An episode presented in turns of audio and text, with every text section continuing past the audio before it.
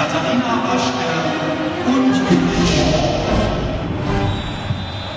Hallo und herzlich willkommen zur heutigen Ausgabe der Klassik Ultras. Heute haben wir eine sehr besondere Folge. Zwischen Gralsmythos, Fahndungsgesuch, Schokoladenzauber und musikalischer Magie begeben wir uns in die faszinierende Welt Richard Wagners, tauchen ein in zeitlose Musik und versuchen, das Geheimnis des heiligen Gral zu lüften.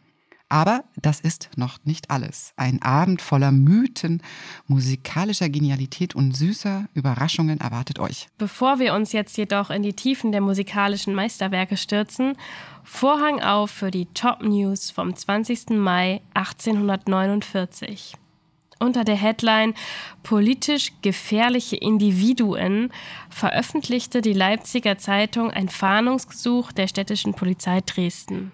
Richard Wagner, ehemaliger Kapellmeister und politischer Flüchtling aus Dresden, ist wegen wesentlicher Teilnahme an der in hiesiger Stadt stattgefundenen aufrührerischen Bewegung zur Untersuchung zu ziehen, zurzeit aber nicht zu erlangen gewesen.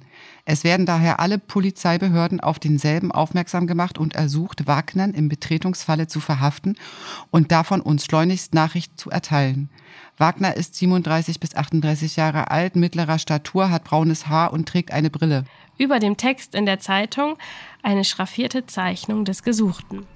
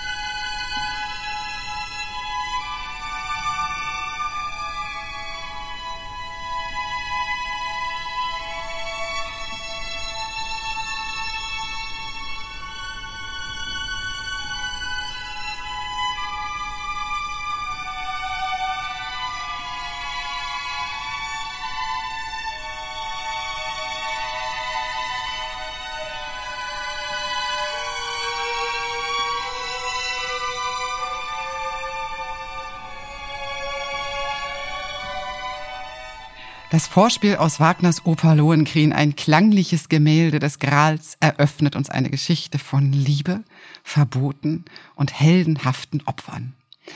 Die wunderwirkende Daniederkunft des Grales im Geleite der Engelsschar. Oh, was war das denn? Ich fühle es. Ein Wunder ist geschehen. Das passt perfekt zum 6. Dezember, oder? Es ist Nikolaus. so, ja, bald ist Weihnachten. Es ja. könnte der Soundtrack sein, um den Weihnachtsbaum zu, zu, zu schmücken. Im abendlichen Kerzenschein sieht man die Engelchen flattern und die helfen einem dabei, die Kugeln, die ganz oben sind am Baum, zu drapieren. Herrlich, also gerade in der Weihnachtszeit, oder? Ist man noch besonders empfänglich für so, für sowas Heiliges. Mhm. Mystisches. Mhm. Ja. Ja, Wagner, der große Geschichtenerzähler, webt Symbole und Musik zu einem fesselnden Drama. Das macht er natürlich nicht nur in Lohengrin, ne? Ja, ja. Lohengrin als Gralsritter wird gesandt, um Elsa von Brabant beizustehen. Begleitet von seinem majestätischen Schwan erscheint er als Retter in der Not. Die Liebe zwischen Lohengrin und Elsa, von intriganten Gestalten umgeben, wird jedoch durch ein Verbot überschattet. Elsa darf Lohengrin niemals nach seinen Namen fragen. Ein Geheimnis, das wie ein dunkler Schleier über ihrer Liebe schwebt. Klingt komplex, oder? Aber keine Sorge, wir werden uns durch diese musikalische Schatzkammer gemeinsam hindurchhangeln. Bleibt dran für mehr Wagner, mehr Gral und vielleicht auch ein paar süße Überraschungen.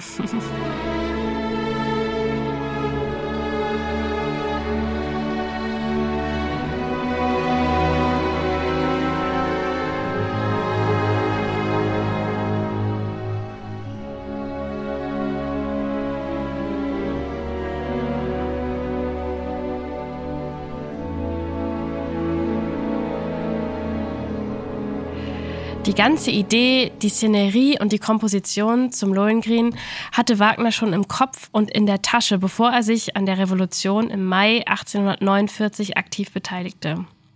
Ja, und jetzt musste er den ganzen Kram in seinen Rucksack schmeißen und fliehen. Sein Plan? Exil in der Schweiz zu suchen. Auf Umwegen über Thüringen machte er sich auf nach Zürich. Auf einer Party in der Schweizer Metropole hat er den reichen Kaufmann Otto Wesendonck kennengelernt und der war bereit, ihn finanziell zu unterstützen. Die Fete scheint legendär gewesen zu sein. Tanz, Musik, interessante Gäste und, oh ja, Drogen waren natürlich auch dabei. Bei einem Gläschen Laudanum, dem Modegetränk dieser Zeit, das vor allem aus Opium bestand, klärte man die Details. Wesendonks Gartenhaus wurde fortan zu Wagners Asyl, wie es der Komponist in Briefen bezeichnete, und er hat sich in Zürich inszeniert als, und jetzt kommt's, Popstar in Seidenunterwäsche. oh ja, der Wesendonk hat bestimmt ein bisschen zu viel Laudanum geschlürft, weil er das immer. gewusst hätte, was da alles an Kosten auf ihn zukommt. Nicht nur die ansässige Schickeria fand Gefallen an dem Komponisten, sondern auch Mathilde Wesendonck die schöne junge Frau von Otto Wesendonck. Sie wurde Wagners Muse. Wahrscheinlich nur platonisch, aber vielleicht auch nicht nur platonisch.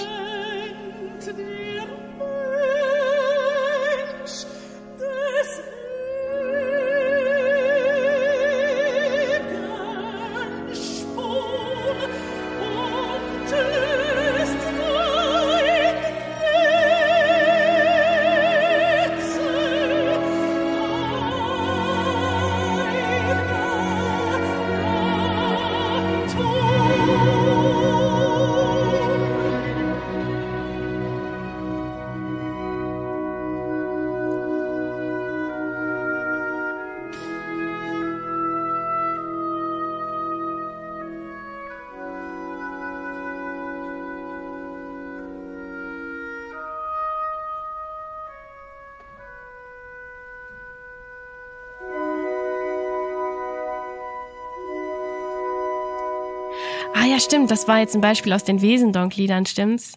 Das ist ein ähm, Liederzyklus mit fünf Liedern, die Richard Wagner komponiert hat mit Texten von Mathilde Wesendonck. Also vielleicht eine. Also Mathilde hat die Texte geschrieben. Ja, mhm. genau. Und er hat sie vertont. Er hat sie vertont. Mhm. Vielleicht eine Liebeserklärung oder zumindest ein Zeichen sehr großer gegenseitiger Wertschätzung. Zuneigung. Zuneigung. Eins der Lieder heißt übrigens auch Der Engel, wo wir es doch eben von den Engelchen hatten. Und Wagner hat Mathilde auch in seinen Briefen öfter mal mit seinen Holder Engel angesprochen. Unter anderem in dem einen Brief, den dann seine Frau Minna abgefangen hat. Und dann war auch ganz schnell aus mit Engel, Mathilde Wesendonck und, und Richard Wagner.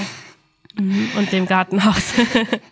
ja, ja. Die Geschichten und die Skandalgeschichten um Richard Wagner sind so vielfältig und so oft immer wieder neu erzählt worden, dass am Ende vielleicht niemand mehr weiß, was war und was neu gedichtet hinzugekommen ist. Sicher ist, dass Wagner die Uraufführung seiner Oper Lohengrin nicht selbst dirigieren konnte, denn schließlich war er zu der Zeit immer noch im Exil in der Schweiz. Er übergab dieses Mandat an den Komponisten und Dirigenten Franz Liszt in Weimar, wo dann auch die Oper uraufgeführt wurde. Ja, aber dabei überließ der List keinesfalls freie Hand. Es ist ein sehr intensiver Briefwechsel zwischen den beiden äh, belegt, dass Wagner genaueste Instruktionen äh, übermittelt hat, wie Richtung. genau er sich das ja, er übersandte Regieanweisungen, Skizzen und Entwürfe und trägte sogar den Bau spezieller Blasinstrumente an. Ja, nur verständlich, dass Wagner nur zu gerne bei dieser Uraufführung dabei gewesen wäre. Hat er das nicht auch versucht, äh, dann doch noch irgendwie ja, ich glaube, heimlich da ich glaube, in, inkognito völlig, irgendwie hinzufahren? Das muss, der muss ja völlig fertig gewesen sein. Der Typ ist ja sowieso schon völlig drüber und dann hat er noch so marionettenmäßig versucht, den List da aus der Ferne zu steuern und dann diese Qual, nicht selber dabei sein zu können. Er hatte tatsächlich, glaube ich, oder so ist es zumindest, du hast es ja schon erzählt, mit diesen ganzen Mythen, die da entstanden sind und kein, kein Mensch kann mehr nachvollziehen, was da jetzt noch angedichtet wurde und wie und was. Aber zumindest so wie ich mir den da vorstelle in seiner Seidenunterwäsche und was weiß ich nicht noch alles, hat er auf jeden Fall noch irgendeine Nacht- und Nebelaktion wollte er eigentlich aufbrechen und heimlich dann doch in Weimar aufkreuzen. Aber wer oder was auch immer ihn da zur Vernunft gebracht hat, er hat es schließlich nicht getan. Wahrscheinlich auch besser so. Mhm. Am Abend der Uraufführung im Jahr 1850 befand sich Wagner in Luzern im dortigen Gasthof Man hört zum Schwanen. Ach was, ja, wer weiß, ne? Genau, also im Gasthof zum Schwanen befand er sich und begann wie Liszt um Punkt 18 Uhr zu dirigieren. Herrlich. Liszt, das Weimarer Hoforchester in Live und Wagner ein imaginäres Ensemble mit Partitur in der Kneipe. Die Recherche des Wagner-Experten Walter Hansen ergab, Wagner war etwas schneller gewesen als Liszt mit seinem Dirigat dieser Oper. Ach was.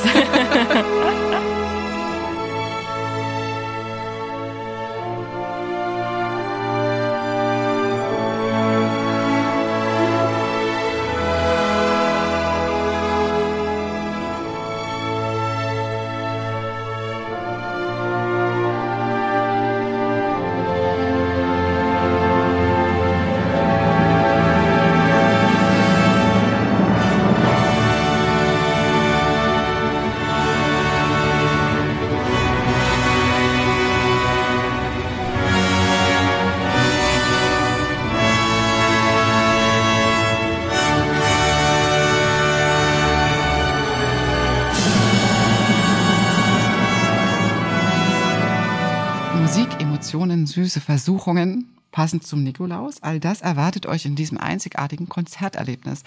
Doch bevor wir enden, werfen wir einen Blick auf einen weiteren Programmpunkt an diesem Abend. Bela Bartoks Konzert für Orchester. Eine Komposition, die nicht nur melodischen Reichtum, sondern auch tiefgreifende Emotionen verspricht. Oh nein, bitte nicht noch mehr Emotionen. Ich weiß nicht, ob noch mehr Emotionen in mein Herz passen nach diesen Klangbeispielen von, von Wagner. Aber jetzt ist es natürlich ein ganz anderer Stil, ganz andere Musik. Ähnlich ist vielleicht, dass ähm, auch Bartok, der das Stück komponiert hat, was wir gleich hören, im Exil war. Er ist auf der Flucht vor Krieg und Faschismus in die USA ausgewandert. Und er hat mit seinem Konzert für Orchester ein super virtuoses Stück komponiert, weil Konzert für Orchester fragt man sich so vielleicht, hä, ist das nicht einfach eine Sinfonie? Ist das nicht einfach das gleiche Wort für Sinfonie? Und genau damit hat er natürlich gespielt. Und weil die Stücke, also weil die Passagen für die Instrumente alles so schwer sind, hat er sich dazu entschieden, das tatsächlich als Konzert für Orchester zu nennen, weil jedes Instrument im Grunde ein Solist ist an der Stelle. Und wir hören jetzt noch mal in das Finale, in den fünften Satz. Im Finale gibt er den Blick auf seine persönliche Vision der Völkerverbrüderung frei. In einem großen Volkstanz reichen sich orchestrale Virtuosität und die Vielfalt verschiedenster musikalischer Tonfälle die Hand.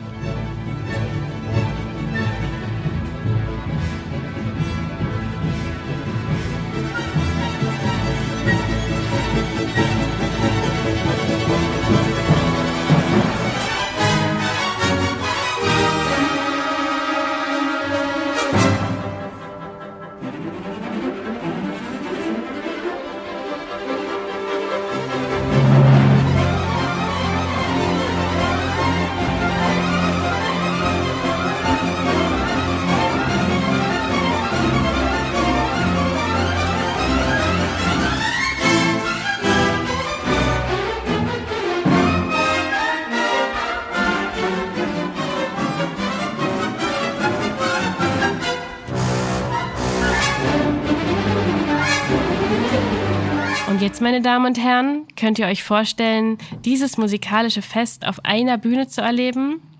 In einem Konzert der Staatsphilharmonie, dirigiert von Markus Stenz, erklingen Wagners Vorspiel zum Lohengrin, Bartoks Konzert für Orchester und eine weitere musikalische Überraschung. Und in diesem Konzert werden nicht nur die Herzen durch die Musik berührt, sondern es gibt auch eine süße Überraschung für unser Publikum. Und jetzt musst du noch mal eine letzte Anekdote erzählen, Ja, die nicht direkt mit Wagner zu tun hat, aber Ja, also fast mit Wagner. Und zwar gibt es nämlich einen Schokoladenriegel namens Lohengrin. Und der wurde in Oslo äh, damals in dem Konzerthaus anlässlich der Premiere dieser Oper im Jahr 1911 eigens äh, entwickelt, dieser Schokoladenriegel. Man Weil wollte- Schokolade ja auch noch wahnsinnig, also das muss man sich auch mal über, auf der Zunge zergehen lassen. Ähm, ne? Wir hier gerade war sehr ne? exklusiv noch Anfang des essen 20. Schokolade ohne Ende, ja. Das war noch sehr exklusiv Anfang des 20. Jahrhunderts. Da Mhm. hat nicht jeder äh, kiloweise Schokolade zum Nikolaus gefuttert, sondern das war sehr, sehr selten.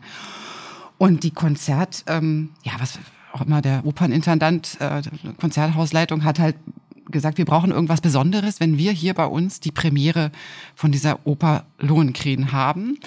Und so sind sie auf die Idee gekommen und haben die norwegische Schokoladenfirma mit dem passenden Namen Freya dazu beauftragt, einen Schokoladenriegel zu, Zu produzieren bzw. Mhm. zu kreieren.